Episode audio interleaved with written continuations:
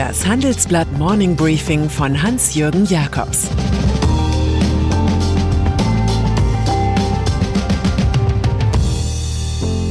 Guten Morgen allerseits. Heute ist Dienstag, der 26. Januar. Und das sind heute unsere Themen. Die Impfstoffprobleme von AstraZeneca. Helge Braun will Schuldenbremse aussetzen. Thomas Tuchels neuer Job. Corona-Impfstoff. In Deutschland geht es heute nicht um Handyspiele wie Candy Crush, mit denen man sich in schwerer Zeit die nie enden wollende Webkonferenzzeit vertreibt. Nein, es geht um Nachrichten zur Corona-Impfsituation. Zuvörderst schlägt negativ zu Buche, dass das Vakzin des von der EU gehätschelten Konzerns AstraZeneca bei Senioren über 65 offenbar nur eine Wirksamkeit von 8 Prozent hat. Das hat unsere Redaktion aus Kreisen der Bundesregierung erfahren. Nach der für diesen Freitag erwarteten Zulassung ist es gut möglich, dass der von AstraZeneca mit der Universität Oxford entwickelte Stoff nur Jüngeren verabreicht wird. Da der US-Konzern Merck seine Entwicklung eines Impfpräparats gestoppt hat und Moderna bei Mutationen die hohe Wirksamkeit seines Präparats unter Senioren ebenfalls bezweifelt, wackelt der Impfplan 2021 der deutschen Regierung gewaltig. Exportlizenz. Gegen die zuvor schon bekannt gewordenen Lieferprobleme der Pharmafirmen fährt die EU nun größere Geschütze auf. Hersteller der Impfstoffe müssen sich künftig Exporte ins Nicht-EU-Ausland genehmigen lassen. AstraZeneca habe auf viele Fragen keine befriedigenden Antworten geben können, sagt die zuständige Kommissarin Stella Kyriakides. Wir möchten, dass unser Vertrag erfüllt wird. Immerhin hatte die EU im August bei AstraZeneca 400 Millionen Impfdosen geordert und einen dreistelligen Millionenbetrag gezahlt, damit der Konzern rasch mit der Produktion beginnen möge. Wo sind die Dosen? fragen EU-Vertreter entrüstet. Die Antwort ist simpel. Aus der britischen Fabrik konnte Großbritannien gut bedient werden, das belgische Werk aber meldet Produktionsprobleme und damit leidet Kontinentaleuropa. Christian Lindner und Peter Altmaier. Ein Jahr Pandemie hat viele Bürger zermürbt. Frisst Corona erst die Seele, dann die Freiheit? Was ist mit den Rechten des Parlaments? Darüber streiten der FDP-Chef und der Bundeswirtschaftsminister im Handelsblattgespräch. Lindner ist in dem Disput auf Angriff programmiert, wenn er beispielsweise sagt, die Bundeskanzlerin geht lieber in die Bundespressekonferenz, als sich einer Debatte im Bundestag zu stellen. Im Parlament werden die Fakten hinterfragt und alternative Strategien vorgeschlagen. Die Antworten Altmaiers sind gänzlich frei von Schuldanerkenntnis. Die Zusammenarbeit in der Wirtschaftsministerkonferenz ist sehr intensiv und vertrauensvoll. Wir haben die Hilfen auf Anregung der Kollegen immer wieder verbessert. Von Chaos kann keine Rede sein, sagt Altmaier. Auch wenn die beiden im Streitgespräch etliche Freundlichkeiten austauschen, in einer gemeinsamen Regierung kann man sich dieses Duo beim besten Willen nicht vorstellen. Helge Braun Inmitten der heftigen Corona-Diskussion und der gegenseitigen Schuldzuweisungen hat der Kanzleramtsminister die Rolle des besonnenen, wohltemperierten Therapeuten übernommen, des Mannes, der das Licht am Ende des Tunnels immer heller sieht. Wir impfen ja schon, sagt Braun.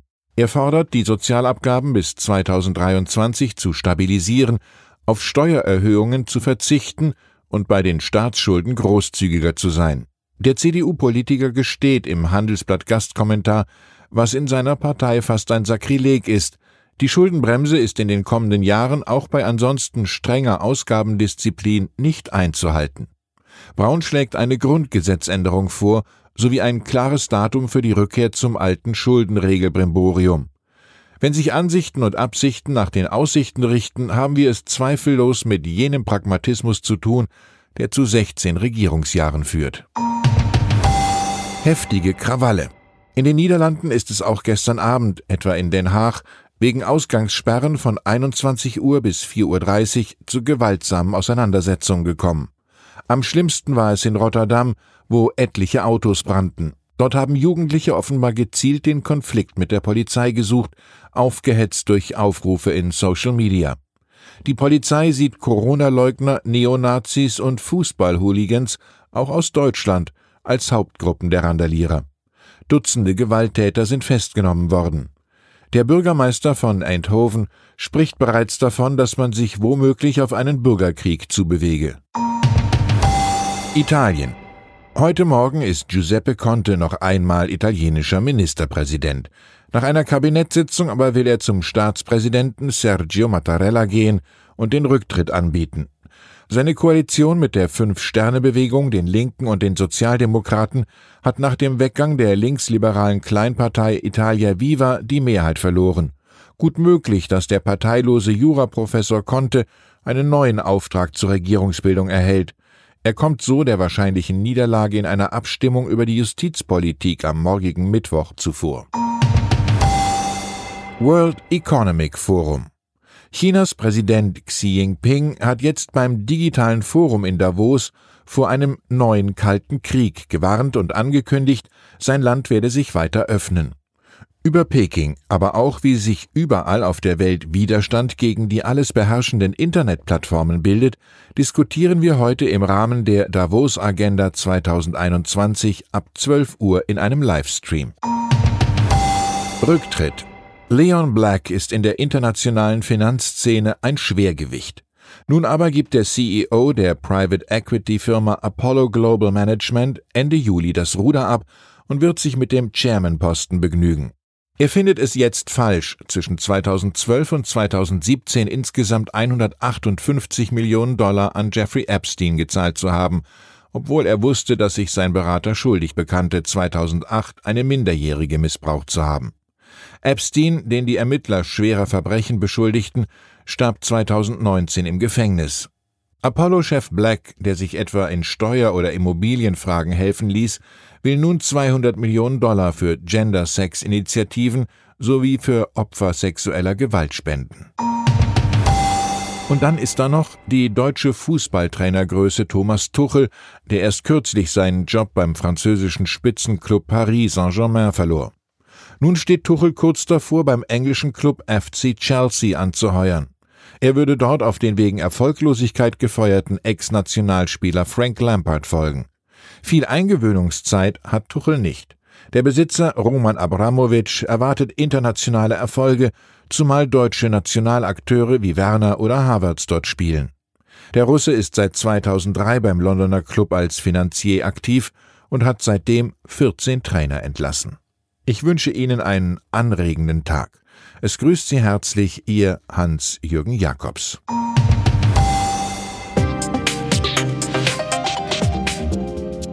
Ab 17.30 Uhr sprechen wir bei Handelsblatt Today über alle Themen, die die Finanzwelt bewegen. Ein Lebenswerk zu erhalten und seine Werte an künftige Generationen weiterzugeben, ist ein Herzenswunsch vieler Stifter. Entsprechend wichtig ist ein Partner, der weiß, wie man Stiftungsvermögen anlegt und die Sorgen und Hoffnungen, die Stifter bewegen, kennt. Dieses und andere Themen präsentiert von unserem Initiativpartner, der Hypo Vereinsbank Private Banking.